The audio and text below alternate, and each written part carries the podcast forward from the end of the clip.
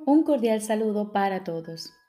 Hoy continuamos leyendo el texto del libro Un curso de milagros. Capítulo 22. La salvación y la relación santa. Cuarta parte. La bifurcación del camino. Jesús nos dice, cuando llegas al lugar en que la bifurcación del camino resulta evidente, no puedes seguir adelante Tienes que decidirte por uno de los dos caminos, pues si sigues adelante de la manera en que ibas antes de llegar a este punto, no llegarás a ninguna parte. El único propósito de llegar hasta aquí fue decidir cuál de los dos caminos vas a tomar ahora. El trayecto que te condujo hasta aquí ya no importa. Ya no tiene ninguna utilidad. Nadie que haya llegado hasta aquí puede decidir equivocadamente, pero sí puede demorarse. Y no hay momento de la jornada más frustrante y desalentador que aquel en el que te detienes ahí donde el camino se bifurca, indeciso con respecto a qué rumbo seguir. Son solo los primeros pasos por el camino recto los que parecen difíciles, pues ya te has decidido si bien puede que aún creas que puedas volver para atrás y elegir otra alternativa. Pero no es así. Ninguna decisión que se haya tomado y que cuente con el respaldo de poder del cielo puede ser revolcada. Tu camino ya se decidió. Si reconoces esto, no habrá nada que no se te diga. Y así tú y tu hermano os encontráis ahí, en ese santo lugar, ante el velo de pecado que pende entre vosotros y la faz de Cristo. Dejad que sea descorrido. Descorredlo juntos, pues es solo un velo lo que se interpone entre vosotros. Por separado, cada uno de vosotros lo veréis como un sólido muro y no os daréis cuenta de lo delgado que es el cortinaje que ahora os separa. Aún así, este ya casi ha sido eliminado de vuestra conciencia. E incluso aquí, ante el velo, la paz ha venido a vosotros. Piensa en lo que en lo que os espera después. El amor de Cristo iluminará vuestros rostros e irradiará desde ellos a un mundo en penumbra y con necesidad de luz.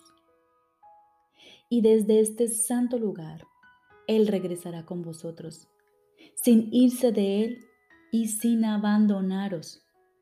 Os convertiréis en sus mensajeros al restituirlo a Él a sí mismo.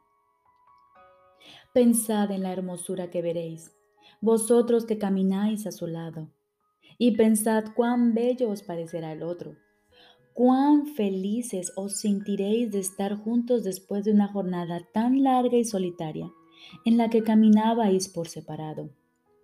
Las puertas del cielo, francas ya para vosotros, las abréis, las abriréis ahora para los que aún sufren, y nadie que mire al Cristo en vosotros dejará de regocijarse.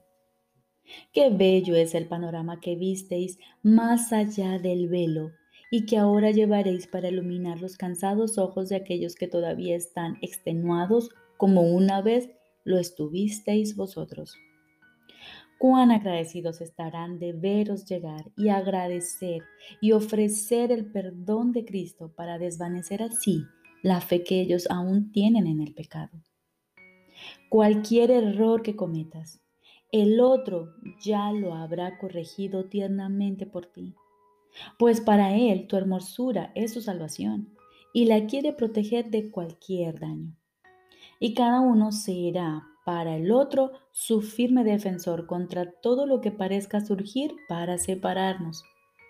Y así caminaréis por el mundo conmigo, pues tengo un mensaje que aún no se ha llevado a todos.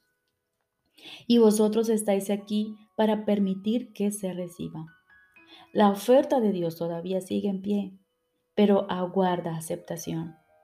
Se recibe de vosotros que la habéis aceptado en vuestras manos unidas se deposita confiadamente, pues vosotros que la compartís os habéis convertido en sus devotos guardianes y protectores.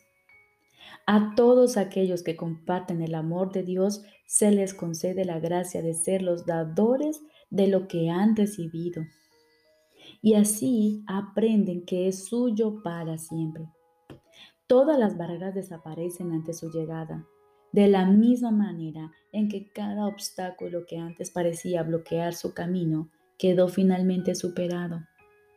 Ese velo que tú y tu hermano descorréis juntos os abre el camino a la verdad y se lo abre también a los otros. Los que permiten que se les libere de las ilusiones de sus mentes son los salvadores de este mundo y caminan por él con su redentor, llevando su mensaje de esperanza, libertad y emancipación del sufrimiento a todo aquel que necesita un milagro para salvarse. Qué fácil es ofrecer este milagro a todos. Nadie que lo haya recibido tendría dificultad alguna para darlo. Pues al recibirlo, aprendió que no se le daba solamente a él.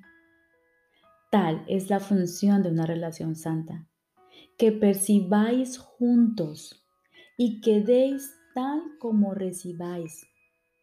Cuando se está ante el velo, esto todavía parece difícil, pero si extendéis vuestras manos unidas y tocáis eso que parece un denso muro, notaréis con cuánta facilidad se deslizan vuestros dedos a través de su insubstancialidad. Ese muro no es sólido en absoluto y es solo una ilusión lo que se interpone entre tú y tu hermano y el santo ser que compartís.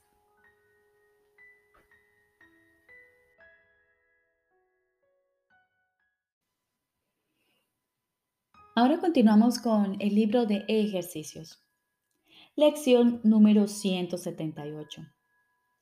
Quinto repaso. Dios es solo amor y por ende eso es lo que soy yo. Primera idea. Que mi mente no niegue el pensamiento de Dios. Dios es solo amor y por ende eso es lo que soy yo. Segunda idea. Se me han confiado los dones de Dios. Dios es solo amor y por ende eso es lo que soy yo. Con estos pensamientos nos despertamos y también nos vamos a dormir con ellos esta noche para despertar con esas mismas palabras de nuevo en nuestros labios y darle así la bienvenida al nuevo día. Todo pensamiento que repasamos hoy lo envolvemos con ese. Dios es solo amor y por ende eso es lo que soy yo. Y utilizaremos dichos pensamientos para mantenerlo firme en la mente y claro en nuestra memoria a lo largo del día. Recordemos, lección número 178. Dios es solo amor y por ende eso es lo que soy yo que mi mente no niegue el pensamiento de Dios. Dios es solo amor y por ende eso es lo que soy yo. Se me han confiado los dones de Dios. Dios es solo amor y por ende eso es lo que soy yo. Te deseo un feliz día.